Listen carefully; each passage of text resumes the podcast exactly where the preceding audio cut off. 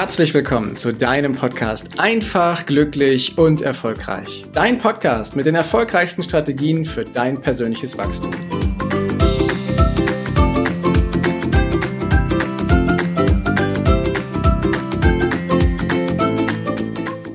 Kennst du das, wenn du in einer Situation bist, wo die Gefühle auf einmal hochkochen? Wo du vielleicht wütend bist, traurig bist, sauer bist, verärgert bist, was auch immer, wenn die Gefühle hochgehen und du in einem Gespräch mit jemandem bist, dass dir nicht so richtig die Argumente einfallen, dass du nicht das ausdrücken kannst, was du ausdrücken möchtest, und dann ist das Gespräch vorbei, geht auseinander, und ein paar Minuten später, dann hau, gibst du dir ein einhändiges High Five vor die Stirn und sagst, ah, so hätte ich das machen können, das hätte ich sagen können, das wäre es gewesen. Kennst du das? ich kenne das ziemlich gut. Und für den Fall, dass du das kennst, hier in dieser Folge soll es einmal darum gehen, was denn passiert, wenn in uns die Gefühle hochgehen. Und warum wir nicht auf die richtigen Argumente kommen und dass uns nicht das Richtige einfällt, was wir eigentlich sagen wollen.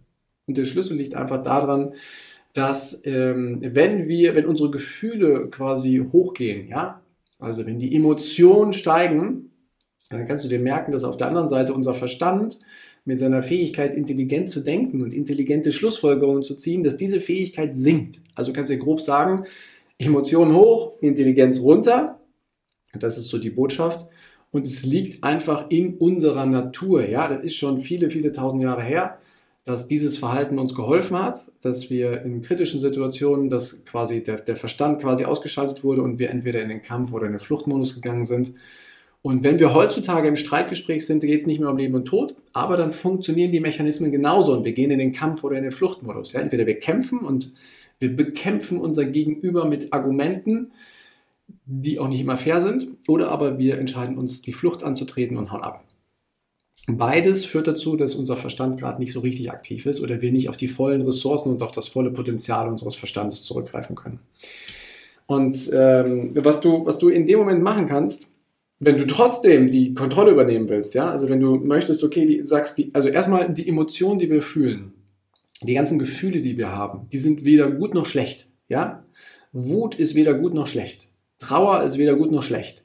Die ganzen Gefühle, die wir haben, die gehören einfach zu uns. Das ist normal, dass sie da sind. Ja? In unserer heutigen Zeit kannst du für dich die Entscheidung treffen, hm, ob du dich von den Gefühlen kontrollieren lassen möchtest und dann quasi wie auf Autopilot reagierst und im Nachgang denkst, war vielleicht nicht optimal oder aber ob du anfängst, Methoden und Techniken zu wählen, sodass du die Gefühle abklingen lassen kannst, um dann den Verstand wieder mehr und mehr Kontrolle eben zu geben.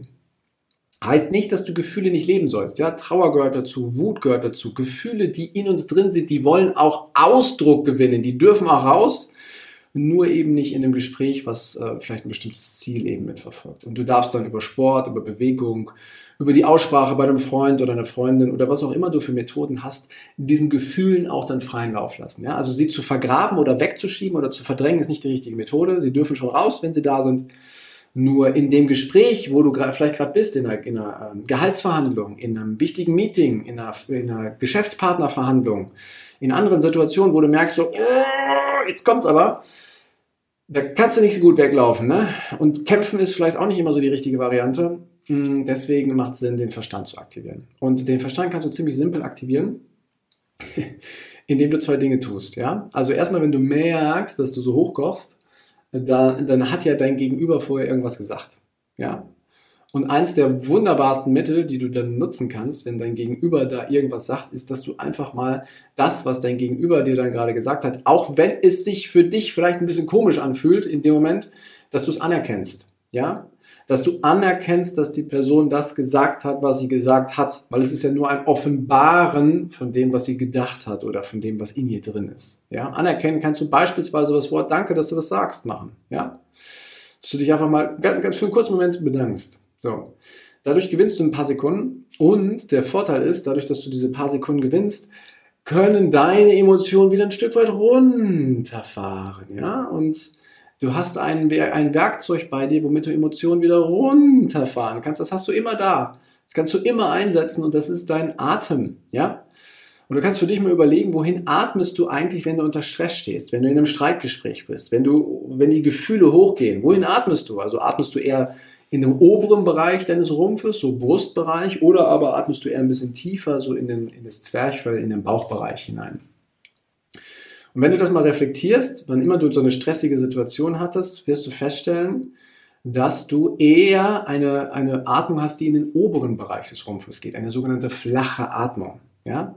Und eine flache Atmung unterstützt unseren Körper, ganz viele Hormone auszuschütten, damit wir Kraft und Power haben für den Kampf- und Fluchtmodus. Ja?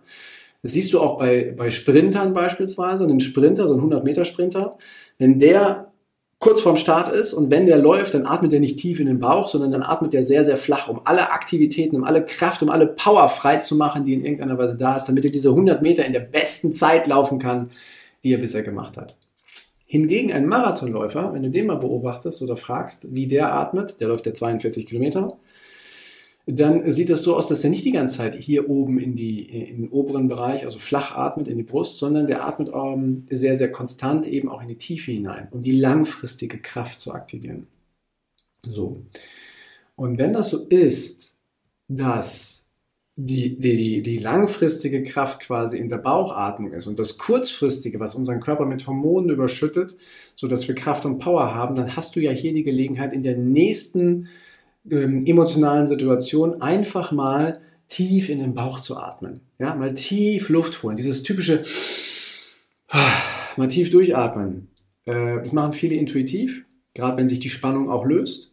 Und das darfst du von dem Intuitiven halt in einen echten Prozess übertragen, dass du sagst, okay, wenn, wenn ich in dieser Spannung bin, dann atme ich mal bewusst in den Bauch. Und wenn du das nur zwei, dreimal machst, das dauert nicht lange, das ist in zehn Sekunden erledigt, ja dann wirst du erleben, wie dein Verstand sich auf einmal wieder aktiviert, wie du wieder auf Einfälle kommst, wie dir wieder Zusammenhänge klarer werden, wie du wieder die nächste Frage stellen kannst, wie du vielleicht einfach auch dein Gegenüber dabei helfen kannst, ebenfalls die Emotionen ein bisschen runterzufahren. Ja? Du solltest ihm jetzt nicht sagen, dass man atmen soll, gerade in einem Streitgespräch ist das nicht förderlich, aber du kannst mit gutem Beispiel vorangehen und dieses Gespräch dann konstruktiv führen.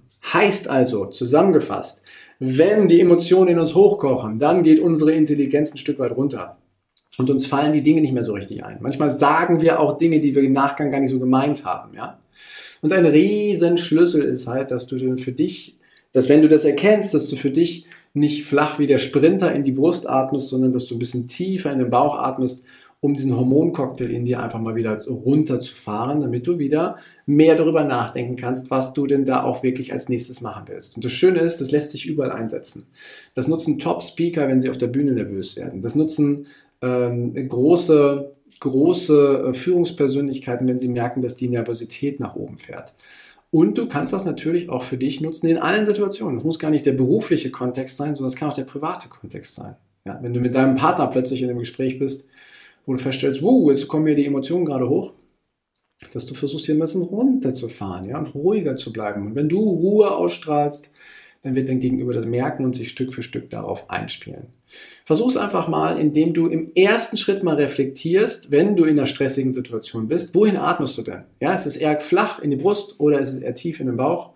Und wenn du das erkannt hast, dann kannst du ja im nächsten Schritt mal für dich alleine ausprobieren, wenn du wütend wirst oder wenn, wenn die Emotion hochkommt, dass du dann mal bewusst in den Bauch atmest und dann mal schauen, was sich bei dir tut. Ob du wieder einen klaren Gedanken fassen kannst oder ob sich diese Spirale immer noch weiter dreht.